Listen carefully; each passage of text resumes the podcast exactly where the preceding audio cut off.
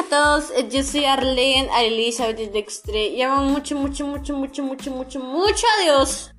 Y el día de hoy vamos a hablar sobre creemos en un Dios de grandes milagros.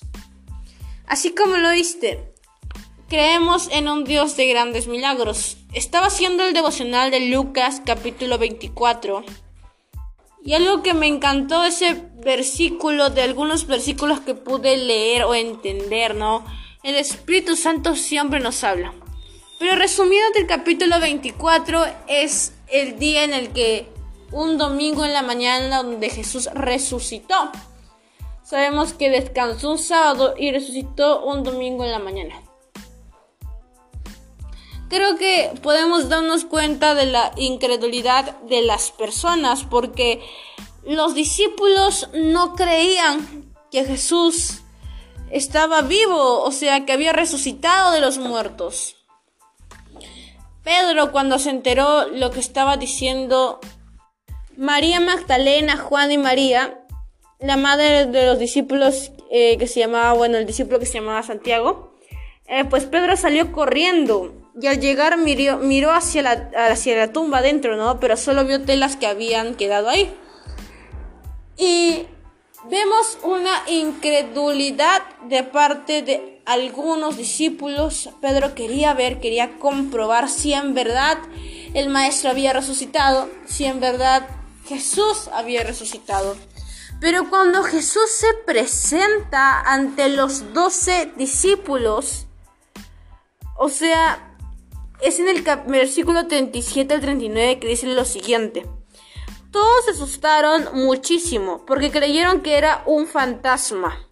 Pero Jesús les dijo, ¿por qué están asustados? ¿Por qué les cuesta tanto creer? Miren mis manos y mis pies. Soy yo. Tóquenme. Mírenme. Soy yo. Los fantasmas no tienen carne ni huesos, pero yo sí. ¿Sabes que Jesús sabía la incredulidad que había? Yo te puedo decir que una persona incrédula es una persona que recién ingresado al ministerio. Pero Jesús consideraba a sus principales doce discípulos como amigos. No como simples siervos, sino amigos porque Jesús convivía con ellos, vivían en armonía con ellos, conocían a Jesús y Jesús conocía a sus discípulos. Que olvidaran los milagros que ocurrieron con los panes, con los peces, que olvidaran tantos milagros que hizo Jesús de sanar, de resucitar a otras personas como Lázaro, entre muchos otros de echar fuera demonio, y que también ellos podrían hacerlo, te deja a decir, en verdad ellos se olvidaron de todo lo que había hecho Jesús para no confiar que en verdad Jesús resucitó. Porque recordemos que ellos sabían que había resucitado a Lázaro. Entonces, ¿por qué no creían que él mismo resucitó? Por eso que Jesús dice, ¿no? Estaban todos asustados. Pero él dijo, ¿por qué están asustados?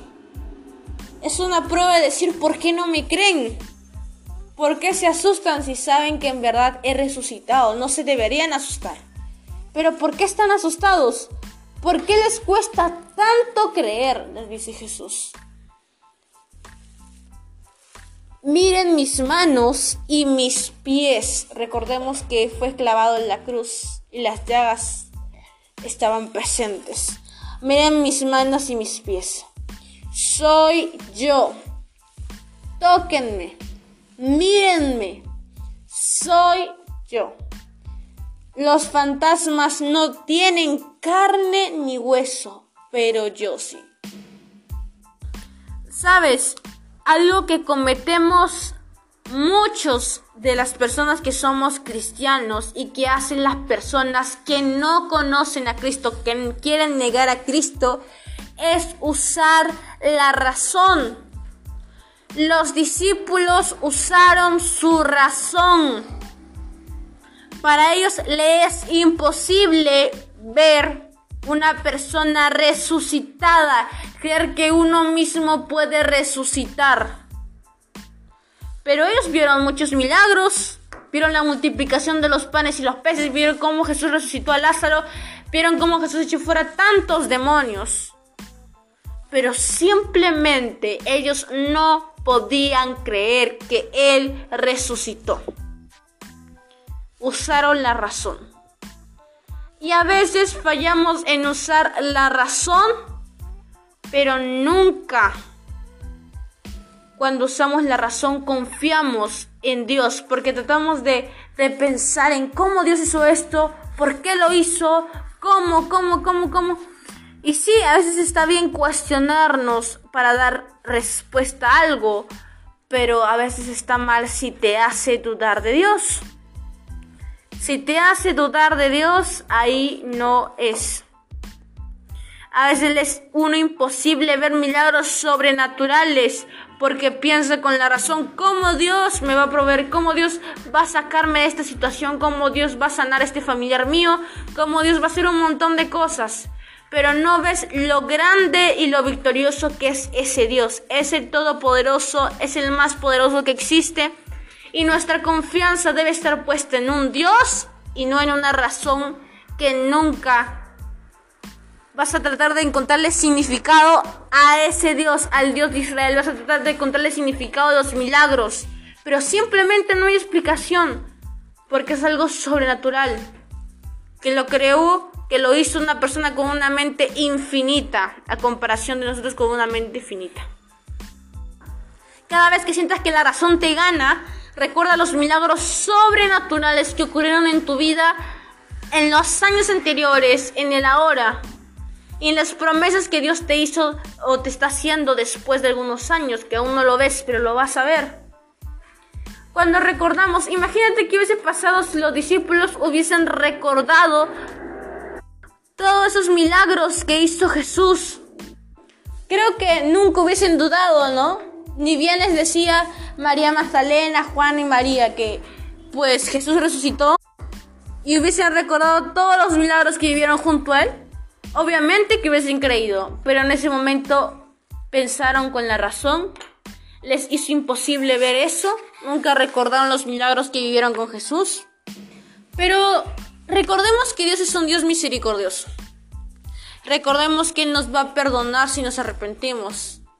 Recordemos que si aún estás con vida, Dios te va a perdonar. Porque Jesús tuvo que ir a confrontar a sus discípulos para que creyeran que Él en verdad estaba vivo. Porque si Jesús no hubiese confrontado a sus discípulos, no hubieran creído que en verdad estuviese vivo. Obviamente, los discípulos simplemente no hubiesen creído, pero tenemos un Dios misericordioso, un Dios que a pesar de tus errores, en un momento te va a confrontar y te va a decir tantas cosas solamente por amor a ti, solamente para que cambies. Un Dios que te está dando una nueva oportunidad un Dios que te confronta por amor, un Dios que te confronta para que cambies y salves tu vida. Eso es un Dios misericordioso que también fue misericordioso con sus discípulos para que entendieran que en verdad hay un Cristo, que hay salvación, que confiaron en Él. Así que para terminar quiero hacerte recordar que los milagros ocurren día a día cuando respiramos, cuando caminamos, eso ya es un milagro, pero los milagros que aún marcan tu vida son para recordarlos. Y Dios lo va a seguir haciendo. Va a ser milagros que marquen tu vida. Recuerda potenciar tu fe. Recuerda que tu fe debe estar puesta en Dios, esa confianza tuya. Así que eso es todo por el podcast del día de hoy. Recuerda que debemos tener un corazón agradecido, una fe también que pues podamos agradar el corazón de Dios con esa fe que tenemos. Así que muchas bendiciones para tu vida.